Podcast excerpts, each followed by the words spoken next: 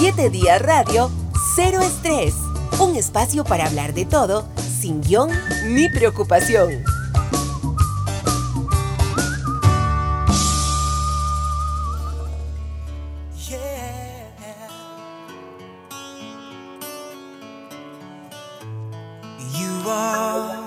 El tema de hoy lo escogió nuestra invitada, que por cierto, acabo de caer en cuenta, es también la voz que presenta Cero Estrés. Vicky Fuentes, muchas gracias por aceptar nuestra invitación. De verdad es un honor tenerte por acá. Contanos, ¿por qué esa canción? ¿Te gusta el grupo? ¿Te recuerda algo? ¿Te gusta el género? Era para vacilar que la escogiste. Contame un poco. Ay, Rodolfo, muchísimas gracias por esta linda invitación. La verdad que qué privilegio.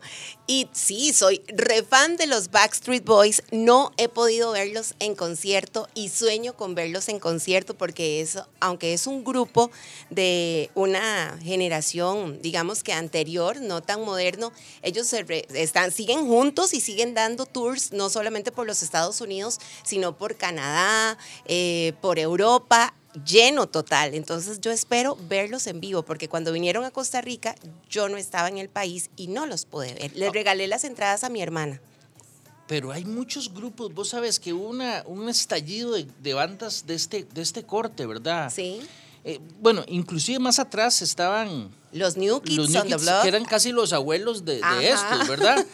Pero sí. hubo un estallido en su momento. Yo sé que mucha gente creció en el colegio, en Sync también, y ahí sale Justin Timberland, ¿verdad? Exacto. Em, pero hay un estallido que se da y mucha gente crece el o la escuela o el colegio escuchando estos grupos, entonces les recuerda esos grandes momentos del colegio. Eh, es, muy lindo porque a veces cuando lo comparto en mis redes sociales y que pongo ahí un pedazo de algún concierto eh, o, e incluso reposteo algunos de los conciertos donde ellos salen, eh, hay muchas fans, este grupo tiene muchas fans y me ponen, Vicky, si va, hagamos un grupo y los vemos, ¿verdad? Entonces, sí, no sé, es uno de mis sueños por cumplir pues ojalá, ya, ya son, ya, ya todas estas generaciones, estos cantantes, bueno, los New Kids no sé qué edad tendrán, deben tener 50 y resto. por ahí, un poco ¿verdad más. que sí? Ajá, por ahí. Estos deben ser un poquito más jóvenes, pero un poquito un más pelín. jóvenes. Yo diría que igual, van casi que rascando los 50. Sí, sí, sí, sí, pero, pero hubo ese, ese, ese fenómeno. En América Latina yo creo que el fenómeno Vicky fue anterior, porque salió Menudo y los chicos ah, mucho antes, claro. de bandas de muchachillos que cantaban y empezaron a crecer eh, y la gente eh, pues empezó a conocerlos ya después como solistas, como el caso de Chayanne o los Ricky Martin. de donde salió claro. sí, Menudo. Eh, hay un presentador de noticias especializado en economía, Javier Sirvía, que sale en CNN que fue parte de Menudo. No, cierto. Sí, y, así que estos grupos tienen un grupo, una cantidad de seguidores realmente importante en el mundo. En el mundo es súbete a mi así Es. Eh, Pero vos estás muy chiquilla para, para Menudo, no creo que ya se, y para, y para los chicos, no creo que hayas nacido para esa época. Sí, nos, yo creo que nació un poquitico después. Sí, Pero digamos que de, de, ellos no soy tan fan de Chayanne, pero sí de Ricky Martin. Qué hombre, qué bárbaro. Eh, he escuchado esos comentarios, sí. No, no, y Chayanne todo bien, pero soy más fan de Ricky Martin. Como que físicamente me parece... ¿Lo conoces? Tuve el privilegio de ir a, a cubrir un concierto en Panamá solo que ahí obviamente que iba como, como periodista, entonces estaba en la, nos pusieron en la parte de adelante. Es altísimo, sí, tiene la carita marcada. ¿Qué, de hecho, ¿qué quiere? Es un señor ya. ¿Qué quieren? ¿Que tenga la cara de un bebé o qué? No puede tenía, ser. Tenía acné. Entonces se maquilla, ah, se pone mucho, como mucha base. Estaba cantando con Debbie Nova, de hecho, y solo nos dejaron como dos canciones y ya nos, nos sacaron. O sea, pero no hablaste con él nunca. No, no, no, nunca he tenido Pero en, en, esta, en esta em, carrera tuya en la radio y vinculada, digamos, a, a, todo esto, eh, ¿has tenido la oportunidad de conocer un artista así eh, que te gustara? Tan de cerca, tan así como tan bueno, una vez me tocó entrevistar a Eduardo Verástegui. No sé si él es actor, es uno de los que dijo que se iba a entregar al, casi que al celibato, ¿verdad? Este, digamos que me sorprendió también, hablaba súper bien, pero aparte era demasiado guapo. Entonces ahí uno tiene que controlarse, Rodolfo, porque ahí uno tiene que ser muy profesional, ¿verdad? Claro. Nada de ponerse, digamos que uno termina la entrevista y uno le dice, ay, me regala una foto, así como muy, ¿verdad? Pero ahí uno dice, Dios mío, ¿qué, ¿de dónde lo sacaron? ¿Por qué tan perfecto? ¿De verdad? Sí, sí, sí, sí. Bueno, he tenido el privilegio de hablar, bueno, con Fonseca, eh, cuando estuve en 40 principales. eh, ahí tuvimos a Fanny Lu, a las Hash, eh, he podido conversar, por ejemplo, con Maná, pero vía telefónica. Eh, y, sí, con varios artistas, yo creo que Juani García, que la tuvimos en cabina. Eh. De los que has tratado, ¿cuál te pareció, digamos, más buena gente? Más, más accesible, más simpático o simpática. Que usted dice, no, hombre, no solo es un artista eh, reconocido o reconocida, sino buena gente, buena nota. Yo podría decir que por ser tan genuina, me parece que Cani García es una mujer como tan transparente, tan ella, tan, tan sin ingredientes artificiales. Y en otra ocasión nos tocó entrevistar, porque fue en la cabina, junto a mi compañero Douglas, por cierto, eh, a Axel. Uh -huh. Y vieras que no era tan accesible, no, no fue tan, no, y a veces uno ahí dice... Pesado. Sí, nos puso, desde que llegó y se sentó, dijo, no voy a hablar de esto, de esto y de esto. Entonces ya te limita a la hora de que querés hacerle Pero preguntas. pesado así, pero cuando, cuando lo tratas ya cambia, me imagino, Cam al, al, micrófono. Sí, al micrófono cambia, pero sí llegó como un poco serio, ¿verdad? Y de una vez dijo, de esto no voy a hablar, de esto no voy a hablar, ¿verdad? Entonces ya es como, y ya todo fluyó, pero fue como un poquito no tan accesible. Pero vamos a ver, yo me imagino, Vicky, no sé qué pensás vos, me gustaría ver qué pensás vos. Esta gente tiene una vida complicada. Sí, mucho, ¿Ah? claro. O sea, debe ser eh, en ocasiones bien difícil interactuar con los medios, ahora en época de redes sociales, las críticas que le dan, eh, porque hay de todo, hay gente que, que, les da, digamos, eh, mucho apoyo como, como fans, pero otros les, vuelan durísimo. Eh, todo esto debe ser bien difícil.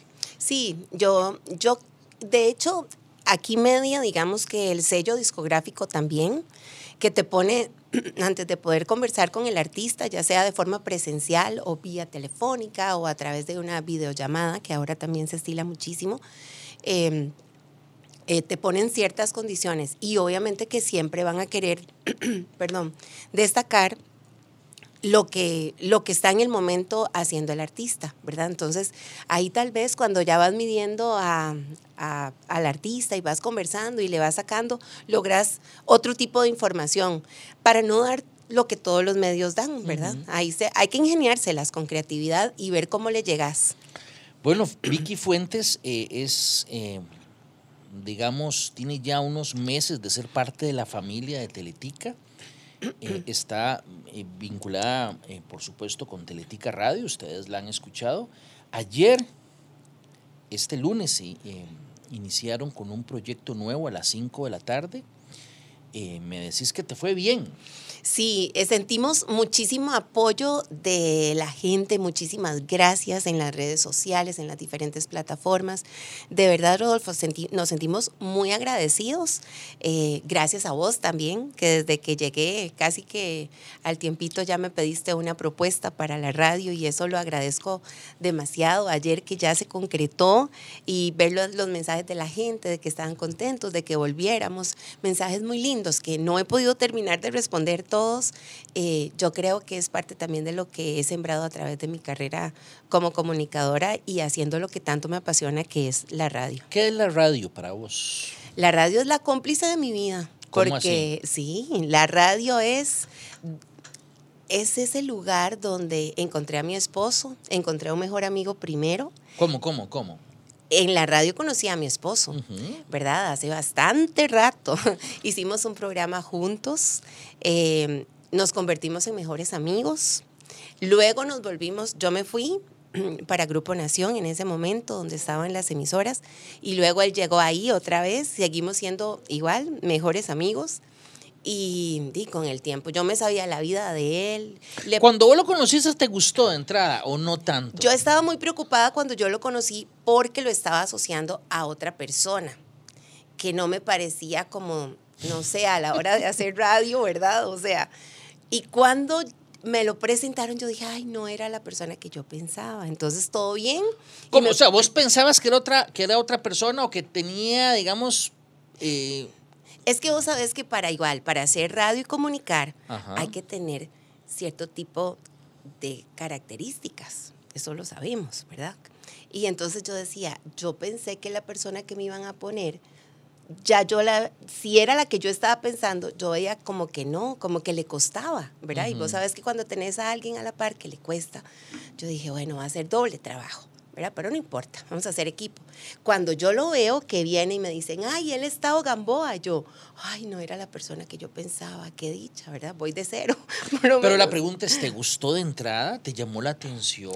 Es que digamos que de entrada, di, no me pareció, digamos, así como que yo diga, ay, qué feo, no, no, tampoco. Es que yo no creo que haya gente fea.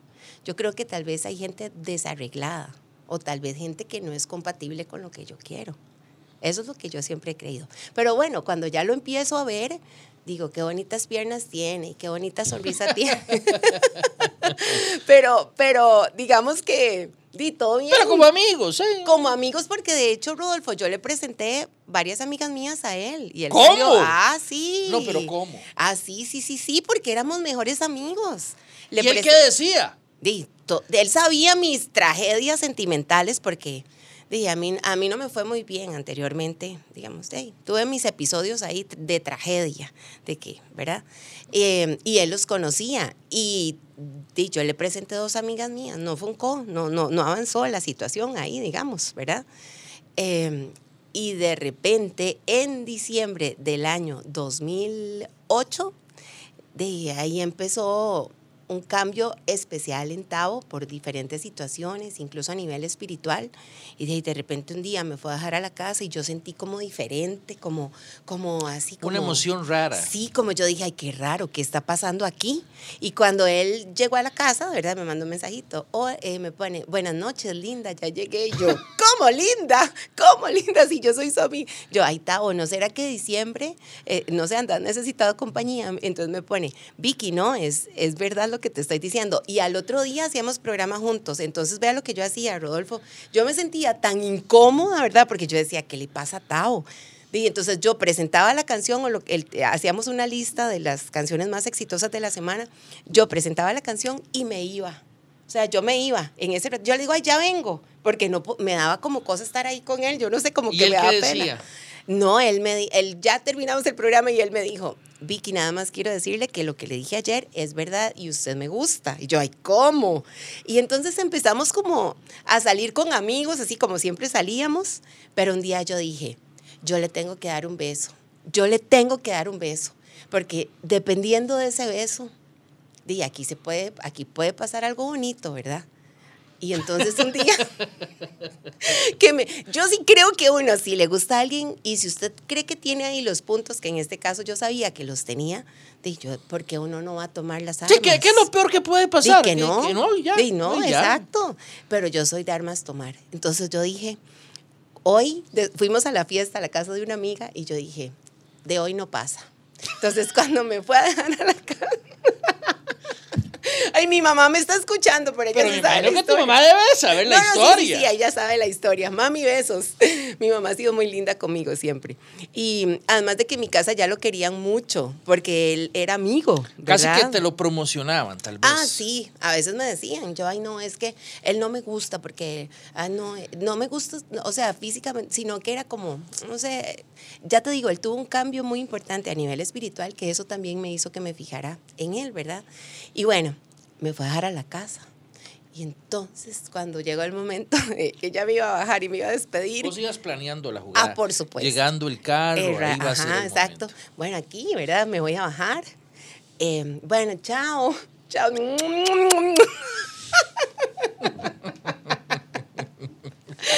O dije, era ahora o nunca. Y yo me bajé y el corazón iba como a mil por hora. Y yo dije, ay, sí me gusta. Y de ahí aquí estamos, 12 años Oh, después. y tienen dos pequeñitos, ¿verdad? Dos hijos tenemos. ¿Cómo se llaman? Saúl y. Micaela. Saúl va a cumplir ocho años del 30 de julio, ya casi. Ayer me decía, mamá, faltan 11 días para mi cumpleaños. Y Micaela tiene cuatro años, cumple cinco en noviembre. Mira, entonces, conociste al amor de tu vida y Sí. al papá de tus hijos en la radio. En la Por eso es radio. parte de, de tu vida, eh, digamos, una parte tan importante de la radio. ¿Qué más? ¿Qué más? Bueno, eh, hubo momentos cuando ya nos casamos eh, difíciles porque no lográbamos quedar embarazados. Entonces, ha sido mi desahogo. La radio era como mi lugar donde, por ejemplo, antes de Tao, si me iba mal, ¿verdad? Con alguien que yo terminaba, yo sufría amargamente. A mí me daba muy feo cuando me terminaban. Y eso que yo le llenaba, al, digamos, a mi, a mi ex con el que yo terminaba, este, en ese momento los mensajes de voz. Y ya decía, no, man, porque yo le decía, por favor, volvamos, por favor, volvamos. yo era de las de que rogaba. Eso también fue parte de los cambios y, y aprendí con Tavo, perdón, que el amor es fácil y que cuando alguien quiere estar es natural, no tiene por qué presionarse, es libre, es, es, es simple y sencillamente saber estar. El, el amor te da paz. Cuando algo no te da paz es porque definitivamente no va, no conviene, ¿verdad? Eh, cuando empezamos a querer tener hijos, no lográbamos, no lo lográbamos. Entonces te decía que la cabina era como mi lugar ahí donde yo lloraba, donde yo me desahogaba. Y como no lográbamos quedar embarazados, recuerdo que una mañana llegué a hacer programa y entonces yo llegué muy mal y en una canción me puse a llorar ahí. Y entonces el compañero con el que hacía programa me dice, Riquita, perdón, ¿qué es que tiene problemas con Tao? y yo le dije, no, Andrés era con el que yo hacía programa, no, Andresito, es que estamos tratando de quedar embarazados y no lo logramos y estamos en un proceso y no lo hemos logrado. ¿Verdad? Entonces, ha sido como mi refugio, ha sido donde he vivido las mejores cosas de mi vida, conocí, bueno, a mi mejor amigo, eh, la parte del matrimonio y como que todo también la gente se ha involucrado. Hay muchas personas que recuerdan, en ese momento yo hacía la micro, entonces Jair describió cuando nos fuimos de luna de miel todo el matrimonio y él, ¿verdad? Eh, Y entonces la gente se ha involucrado mucho, ha sido muy bonito. Eh, y bueno, Saúl es un milagro en la vida de Tavo. Y Tavo tuvo que operarse, Tavo padecía de varicocele y era por eso que Varicocele. varicocele. En este país muchos hombres lo tienen, casi que el 70%, casi que si un hombre es ciclista prácticamente lo tiene, pero no a todos les produce infertilidad. Entonces, en el caso de Tao, eh, la movilidad del- de los espermas estaba bien, pero la forma no. O sea, tenía la cantidad necesaria y todo, pero eran deformes, tenía 90% deformes. Y yo recuerdo cuando el urólogo lo vio y le dijo, mira, a cómo está tu situación, ni siquiera para un in vitro, vamos a, hay que operarte. Él se operó, esperamos unos meses eh, y tratamos de que de forma natural se lograra, porque aumentaron los buenos, digamos, los, ¿verdad? Pero o sea, es reversible. Sí, eh, eso era reversible, pero había que esperar. El esperma se renueva cada tres meses. Entonces yo recuerdo que él, cuando Tavo venía de la operación, pobrecito, venía con el urólogo y yo le digo al urólogo, ay, doctor, mi amor, ¿estás bien? Ok, doctor, ¿y cuándo podemos quedar embarazados? y me dice, vas a Pues tener... tenga paciencia, señor. no, yo soy un poco atacadita. Ahí me vas a ir conociendo, Rodolfo. Este, yo, doctor, y me dice, vea, hay que esperar. El esperma se renueva cada tres meses. Entonces, después de tres meses, vamos a hacerle un examen para ver cómo sale ese esperma y para ver cómo podemos avanzar, ¿verdad? Y bueno, Rodolfo, sí, o sea, fue eh, un momento de espera, seis meses y nada. Ya yo tenía 38 años ahí y como era, iba a, cu- 37, iba a cumplir 38 y el doctor que nos estaba viendo nos dijo que lo mejor era una inseminación para probar, por, porque era el primer hijo, ¿verdad? Entonces, para no esperar más tiempo. Y resulta ser que siempre íbamos juntos a todas las citas y el día que yo voy como para la medición de mis óvulos, que ahí sí el doctor cometió un error porque me mandó todo el tratamiento de hormonas para tener la mayor cantidad de óvulos, de la, para que estuvieran redonditos, bonitos, pero él no me hizo examen previo. Entonces, cuando yo voy a la medición, solo para que me dé la fecha de la inseminación, ese día él me dice que tengo mioma y que no podemos hacer la inseminación, porque lo más importante era mi salud y que había que, había que llevarlo a, a estudio, ¿verdad? Porque si eso estaba mal, el mioma, me podían sacar el útero. Usted no sabe cómo yo salí de ahí. Porque Recordanos, mioma es como una especie de protuberancia que se hace dentro Exacto, del, del, útero. Entonces, dependiendo dónde esté, eh, puede ser peligroso, exacto.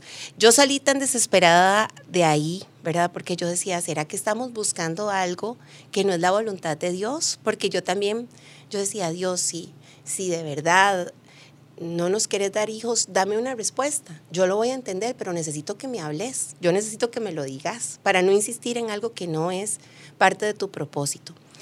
Y mm, busqué la opinión de otros doctores y un doctor, el doctor Claudio Regueira, con mi ginecólogo, que es el doctor Ronald Salazar, y que son como ángeles en nuestra vida. Eh, por ser amigos, el doctor Ronald nos refirió con él. En un principio dijo que no, porque era una pareja que él no había visto y nos hizo la inseminación sin conocernos. O sea, nos hizo el procedimiento para no perderlo, porque y que el mioma donde estaba no iba a tener problema. Era lo que me dijo el doctor Ronald, porque podía ser. Él, tenía otras pacientes que tenían miomas más grandes y que no pasaba nada con el bebé. De cuando se hace la inseminación, la primera vez solo hay un 90% de que se pueda, o sea, hay como un 10% nada más que pueda darse. Entre más inseminaciones te vas haciendo, la cantidad va aumentando, ¿verdad? Em, y bueno, la hicimos em, y a los 15 días tuvimos que hacernos el examen. Y ese día fue, en esos 15 días yo le pedí mucho a Dios. Yo recuerdo que fuimos a la iglesia y en un momento que eh, pasamos, eh, yo soy cristiana evangélica, y, y, yo, ¿verdad? me dijo, pasemos al frente para que oren por nosotros. Y yo veía que la gente iba como diciendo por lo que querían que oraran. Y, y, y, yo tenía las manos así nada más y yo decía, ay Dios mío, ¿cómo voy a hacer en resumen todo lo que nos está pasando? Y cuando llegamos y nos acercamos, Rodolfo, yo no dije nada.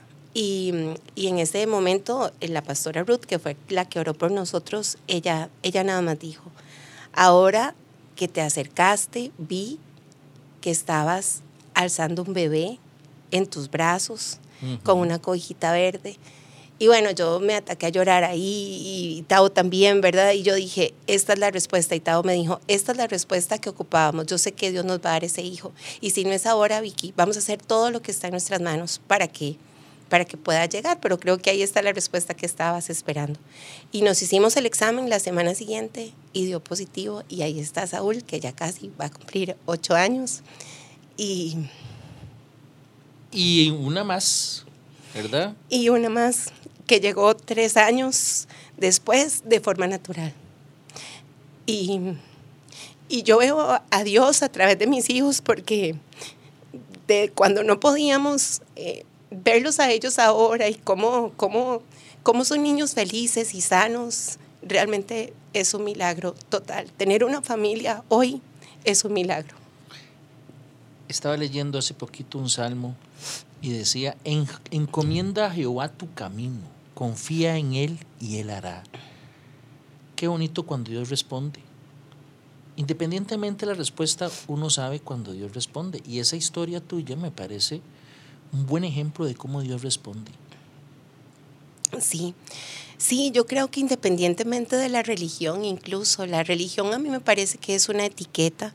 Yo creo que el tener a Dios en el corazón es lo más importante, el, el saber que tu vida depende de Él y que cada paso que das, el hecho de que yo esté aquí, Rodolfo, es otra respuesta también de un anhelo a, a mi corazón, ¿verdad? El, el incluso volver a la radio eh, Dios va poniendo ángeles en el camino que son los que van haciendo realidad eso que te palpite, que uno dice, ¿será que, va a ocurrir? Y eso que, vos decís, ese, ese salmo tan lindo, de verdad que me llega al corazón porque al final de la vida es hoy, es un, es un, es un, es un suspiro. Veo la situación de esta muchacha, que perdió su pierna y su... En el percance en la, heladería Pops. De la heladería Pops en Alajuela. Y hoy pensaba en eso, yo decía, veo el, la situación del carro de este muchacho que iba cruzando la calle y que todavía no se sabe quién es este carro blanco. Y yo digo, es que la vida es eso, ¿verdad? La vida nos puede sorprender. Eso es la vida. No, ¿Quién dice que iba a ser perfecta? Yo, yo creo que eso no. Y estoy seguro que, que, situaciones como las que viviste te hace generar más empatía con el sufrimiento, con el anhelo, con el deseo de, de, de tener familia, identificarse con gente que le ha costado. E, en fin, yo creo que los momentos también difíciles nos aportan mucho como, como seres humanos al final. Sí, yo creo, y se lo he dicho a mi esposo, que en los momentos difíciles es cuando nos hemos dado cuenta qué clase de pareja somos. En los momentos más difíciles es que he conocido realmente el corazón de mi esposo, de mi familia, de mis amigos. Al final, en los momentos difíciles uno sabe quién de verdad te da un abrazo sincero, quién de verdad llora con vos y, se, y, de verdad se aflige con vos. Otro de los momentos difíciles que pasé en, estando en la radio y que Douglas eh, lo vivió a mi lado porque él estaba eh, pasando un momento también difícil con su papá, fue con mi sobrino. Daniel, que falleció ya va a ser casi cinco años, eh, en agosto, el 8 de agosto. Fue una situación muy difícil, tenía 17 años y apareció con un cáncer donde duró solo ocho meses. Ese fue otro episodio muy difícil, fue antes, en ese proceso que estábamos con Dani, fue que yo quedé embarazada de Micaela. Entonces, la vida te va enseñando que esos momentos difíciles eh, te hacen ser más fuerte, pero también te hacen saber que la vida es demasiado frágil, es demasiado frágil y que no tiene que ver con la edad, ¿verdad? A Daniel lo extrañamos siempre y es parte, es, fue mi primer sobrino. Y con él aprendimos tantas cosas y me identifico muchísimo también con, con con las personas que tienen hijos o que hay algún padecimiento de cáncer en la familia. ¿Sabes por qué? Porque cuando estuve en 40 principales y hacíamos las 40 horas de la micro, siempre con un fin benéfico, apoyamos a Proyecto Daniel. Cuando mi sobrino empieza con todo el padecimiento de su rodilla, que tenía un dolor y que, ¿verdad? Empezaron con todos los exámenes, me acuerdo que yo llamé a Proyecto Daniel, es que se me está yendo el nombre ahorita de la señora que es, eh, pero la, la líder, la, presidenta, digamos. Yo la llamé porque yo estaba muy angustiada.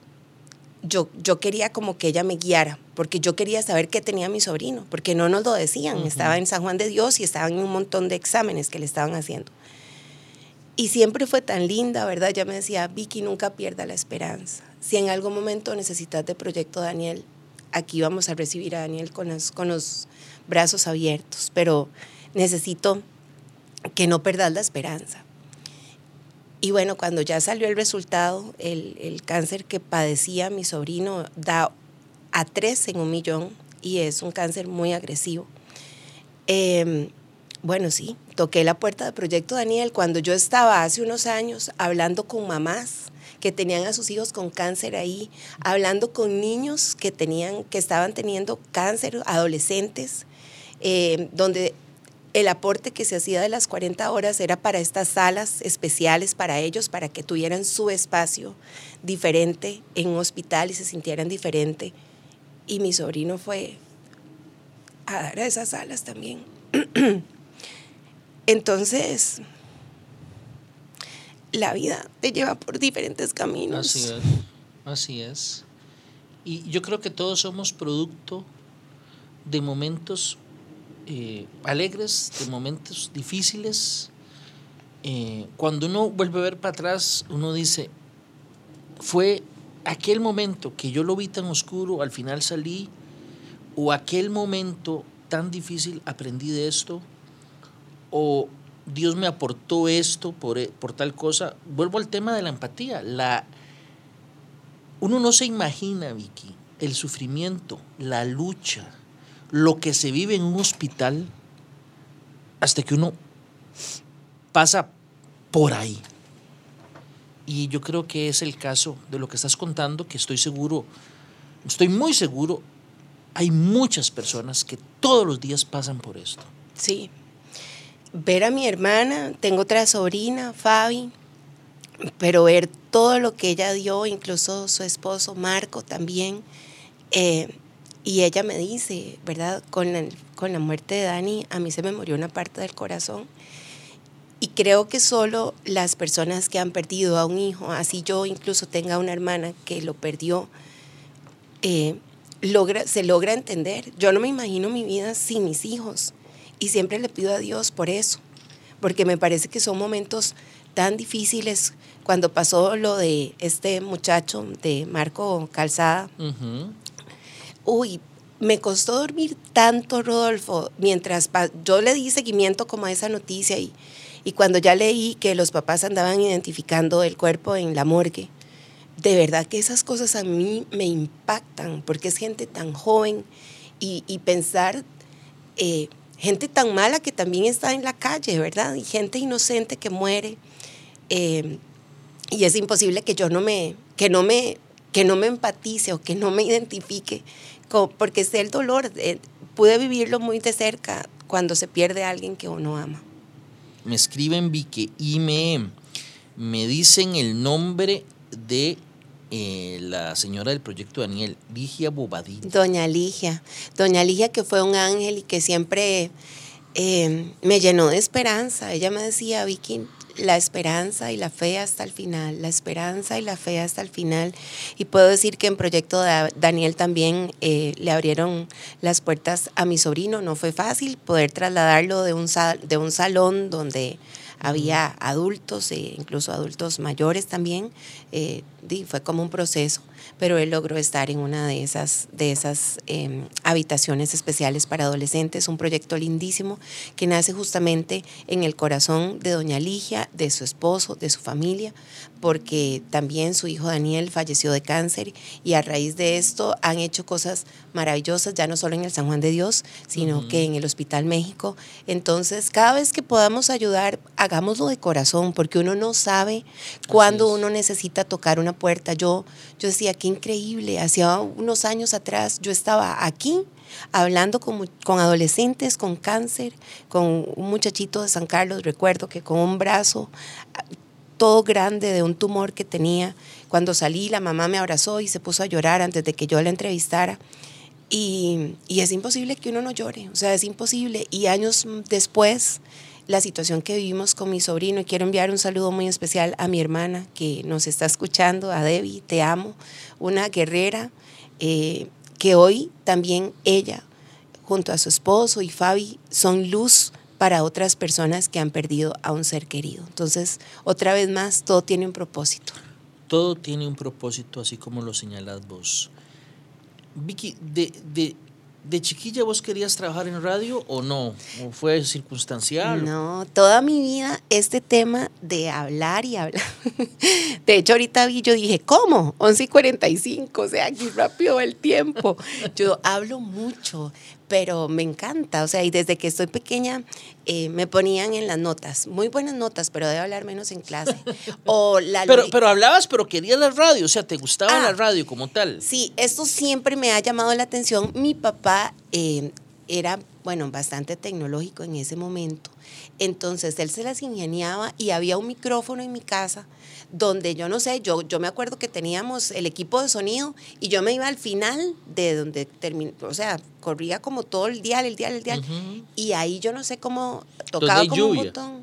No, pero yo tocaba un botón. Y me oía en los parlantes de la ah, casa. Yo no sé qué le hacía a mi papá. Entonces yo sabía que así me funcionaba. Y yo hacía mi programa de radio desde que estaba pequeñita. ¿De qué edad? Ah, siete, ocho años, de toda mi vida. ¿De qué se trataba el programa? de, niños, entonces yo hablaba, yo era como la maestra. Ok, vamos a aprender. Siempre, siempre, siempre me ha llamado muchísimo la atención. Estudiaba grabándome en cassette y en, o en, eh, mi papá tenía cassette, entonces yo grababa lo que yo, no sé, español o así, entonces yo me grababa y me escuchaba, me grababa y me escuchaba. Y siempre me llamó la atención todo este tema de la Hay comunicación. gente que debe estar diciendo, cassette, ¿qué es eso? Sí, Bueno, claro, hace muchos años sí, existía un una cosa que se llamaba cassette, no se graba, ahora uno usa el teléfono. Total. Pero claramente, Bueno, o el Disman o todo esto, Claro. ¿verdad? O las grabadoras estas portátiles. ¿te acordabas el cassette? Uno podía grabar para darle vuelta, o sea, para seguir Ay, grabando ve. había que darle vuelta. Al lado, ¿eh? y mi papá me enseñó, entonces yo lo hacía, yo me grababa. Entonces yo, eh, no sé, digamos, este, tenía que aprender de las provincias, Guanacaste. Guanacaste mide ta, ta, ta, to, to, ta, del el territorio, ta, ta, ta, eh, ¿verdad? Siembran, ta, ta, ta, y todo eso, y yo me, me lo leía y me escuchaba, lo leí. Entonces siempre me ha llamado muchísimo la atención. Vine a Recreo Grande dos veces, Ujú. sí. Es cuando estaba en el kinder, era La Paz, entonces hice ahí la poesía de La Paz. Este, y siempre me ha llamado la atención como el, el poder comunicar, es como algo que ya nació conmigo. ¿Has hecho grandes amigos en la radio? Me parece que Douglas y Alan son amigos tuyos, muy Sí, queridos, ¿verdad? También sí. aquí están en, en, en Teletica. Alan le toca el área de lo técnico, ¿verdad? Sí. Y Douglas está con vos en, en el programa de lunes a viernes a las 5 de la tarde. Sí, yo sí hay algo que he aprendido, es que donde vos pasás, puedes dejar huella, pero hay gente que deja huella en vos porque sabe ser amigo, es un- es- son transparentes, te ven a la cara, te dicen lo que no está bien, cuando algo no está bien, pa, de un solo, eh, te dicen cuando algo está bien, te apoyan. Hemos pasado los tres, porque ya nos conocemos, Ujú. que a Douglas tengo 15 años de conocerlo, a Alan tengo 20 años de conocerlo Mm. y sigue siendo, siguen siendo las mismas personas, en las buenas y en las malas. Y son de los que yo hoy puedo llamar amigos. Tengo pocos amigos, en realidad no soy de tantos amigos, pero los que tengo y gente que yo quiero y, y que yo me pasa algo bueno y que les voy a contar a ellos. O sea, eh, no, y tengo muchas personas especiales, amistades especiales, pero amigos de verdad yo creo que uno siempre los termina contando con una mano. Bueno, te voy a contar una cosa que me contaron tus dos amigos. ¿Qué dijeron? A ver. Mm, me contaron que vos sos eh, a veces atrantada, ¿cómo es el término? La Sí, palabra, sí, se sí. te olvidan las cosas. ¿Sí? Entonces me gustaría que contaras la anécdota de Micaela cuando vos pensaste que se había perdido y que estaba... Contanos esa historia, ¿cómo fue? Ay, no. Es, bueno, mi hermana había llegado a la casa y ya se, se fue, ¿verdad? Ya se iba. Y vimos que Micaela estaba jugando con mi sobrina. ¿Qué edad ya- tenía ella en ese entonces? Y Micaela tenía que tal vez dos añitos. Ajá. Y entonces, ¿verdad? Y con Saúl, y ellos se fueron y la acabábamos de ver cuando adentro de la casa. Pero se van y de repente yo ¿Se ya- van? ¿Se van? no, se va mi hermana Ok. y ya los despedimos. O sea, se fueron y... Se fueron, pero yo dije, Micaela, y empezó a buscarla, y empezó a buscarla, y empezó a buscarla. Y es que Tavo siempre me dice, ay, Vicky, es que de verdad que un loco hace dos locos. Sí, Y eso yo- sí es cierto. Y yo soy muy atarantada en eso, ¿verdad? Yo, es que no aparece Micaela, el, ¿verdad? el otro sí estaba. eh, Saúl estaba más ¿Sí estaba? Sí, sí, él sí estaba, pero entonces él ayudaba a buscar. Entonces yo salía y yo, Micaela, pero así como una loca. ¿En "Micaela", el barrio? a- afuera, como en el, el patio, sí, sí. Ah, ok, ok. Entonces ya luego ya salí, yo decía, Dios mío, y nosotros sí vivimos en, en un condominio, ¿verdad? Pero igual yo digo, aquí uno no sabe si alguien llegó y se montó a la chiquita en el... Yo me imagino un montón de cosas, ese es el problema. un, loco un loco hace 20. 20. Eso yo, sí. Entonces ya Tao también asustadísimo. Corríamos los, o sea, todo. Yo entré a los cuartos, debajo de las camas, en los closets, todo, no aparecía. Y yo ya llamando a mi hermana, es que Micaela no aparece, pero si la vimos ahí en la casa, pero es que yo no sé si fue que se salió y alguien se la llevó en un carro. Era yo ya como la más loca. Di, en eso Tao se le ocurre ir a ver a la cama, volvió otra vez. Y ella se había metido como entre las almohadas y unos peluches. ¿Pero escondiéndose o se durmió? Se durmió y se puso como un paño encima. Entonces, di, se veía solo como un molote, pero no se veía. No, pero esos sustos son... Ahora, ahora dan risa. Sí, pero Ahora es una anécdota yo vacilona. lloraba, yo lloraba. No, y este ojo, nosotros cuando nos casamos el primer año vivimos con mi mamá. Ujú. ¿Verdad? Entonces, eh, a la par había unas bodegas, pero se habían ido la gente de las bodegas. Entonces, como que empezaron a entrar los, los pillines ahí, de los, de esos, los, hay gente ahí, ¿verdad? No tan bonita, digamos, no tan buena. Y yo a veces oía cosas, entonces un día yo hicieron como un hueco y yo, yo, yo salí, donde yo salí, yo vi como que alguien me, eh, Asomó la cabeza. Sacó la cabeza. Entonces yo vi, yo dije, yo no estoy viendo mal. O sea, y yo, ¡Tavo! Aquí hay alguien. Llame a la policía. Traiga el revólver, traiga la pistola. Cuando nosotros no tenemos armas en la casa. Lo peor, Tavo, ¿verdad? Entre despierto y dormido. ¿Qué sí, pasa? está bien, ya la traigo. No, no, así tengo mil historias. Igual, otro día iba para la casa, ¿verdad? Iba hablando con Tavo y siempre le hago eso, que voy hablando, me pasa algo y tiro el teléfono. del- de la, entonces siempre lo dejo como a medio palo. Iba ahí como por los buses de los caribeños. Nosotros vivíamos en Moravia, Ajá. pero para coger para Moravia. Ajá. Yo venía de aquí, de la sabana, ¿cierto? Entonces venía hablando con él, pero de repente veo que al carro le empieza a salir como humo, ¿verdad? Y yo, Tavo, le está saliendo humo al carro. Yo creo que se está quemando, pero ¿cómo? Si lo, llevas lo llevaste a cambiar hace poco el aceite, no sé qué. Yo, ay, yo no sé. Y yo entonces decía, Dios mío, ahí está la gasolinera. Si este carro explota, o sea, me voy a ir en mil pedazos.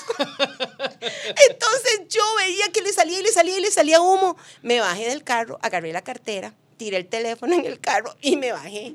Yo dejé el carro, yo dije, a mí qué me importa el carro, yo necesito salvarme. fue eso? Ay, eso fue como de hace tres años. Y yo me bajé y entonces donde yo me bajo, hay un carro del otro lado que me dice como muchacha, vea. O sea, como que con O sea, el... le está saliendo humo, vea, claro. Exacto, sí, pero vea, es el carro de adelante. Había un carro... ¡Ay! el que me quedaba más abajo, yo no lo, yo no veía la mufla, el carro era el que estaba echando full humo y se me estaba colando a mí por ¡Ay, el carro. no! Y yo. Y la gente ¡ay, se- y todo el mundo vio, por obviamente. supuesto, yo debajo, yo abajo en el carro. Y entonces me con la cartera, yo con una cara loca, seguro. Y el muchacho me hizo así como y yo le dije, Ay, ay, sí. gracias. Y me lo más, lo más como... No se imagina, Rodolfo, cosas así, a mí me pasan cosas así y más, digamos. Me da como susto las alturas, as- digamos, donde yo en un bungee, no, jamás, y en un canopy, jamás. Una vez me monté y yo dije, el primer tramo yo veía dónde estaba la tierra, entonces yo decía, bueno, si me caigo, ya yo sé que voy a caer ahí, ¿verdad? En el segundo tramo, veía las copas de los árboles y todo oscuro abajo. Yo decía, Dios mío, y si yo me suelto de aquí, no sé dónde voy a caer. Bueno. Cosas como de, ¿verdad? Como, Pero es parte de la emoción del canopy. ah, no, pero entonces me entró una cosa terrible. Yo decía, y, y el muchacho que era como el guía, yo me puse a llorar y a llorar y a llorar. Y yo le dije, muchacho, es que yo no puedo seguir, yo no puedo seguir, yo no puedo seguir. Y entonces él me dijo, bueno, y así todo flaquito el muchacho y yo, ¿verdad? Con esta hermosura cuerpo así, pochotona, grande. Este, de ahí, el muchacho me dijo, bueno, necesito que me ayude, vamos para atrás, pero necesito que usted me ayude. Y el muchacho, todo lindo, me jaló para atrás. O sea, yo no sé cómo lo logramos. Y desde ahí yo dije, en la vida. O sea, a mí nada que el cuerpo me quede expuesto. Por ejemplo, en un avión, a mí no me da miedo. Es como donde yo me sienta que, yo, que no hay nada que me cubra. No, no, yo estoy un poco tocada, yo sé, de la Todos cabeza. estamos tocados. ¿Ah? Todos estamos tocados, Vicky, es la verdad. Ah, eh, eh, mi señora siempre dice, es que fulano no es normal, dicen ahí. Entonces ella dice, bueno, normal con respecto a, ¿A qué? Con respecto sí. a quién. Vicky, muchas gracias de verdad por estar con nosotros aquí en Cero Estrés. Se nos acabó el tiempo, pero de verdad un gusto y mucha suerte en el proyecto Muchas gracias. que tenés los lunes, de lunes a viernes a las 5 de la tarde aquí en Teletica Radio. Muchas gracias, de verdad. Gracias a vos. Todo bien. Todo bien, cero estrés, todo bien. Muchas gracias a ustedes también por acompañarnos. Los esperamos en una próxima entrega. Dios primero. Hasta entonces. En 7 días radio, cero estrés. Un espacio para hablar de todo, sin guion ni preocupación.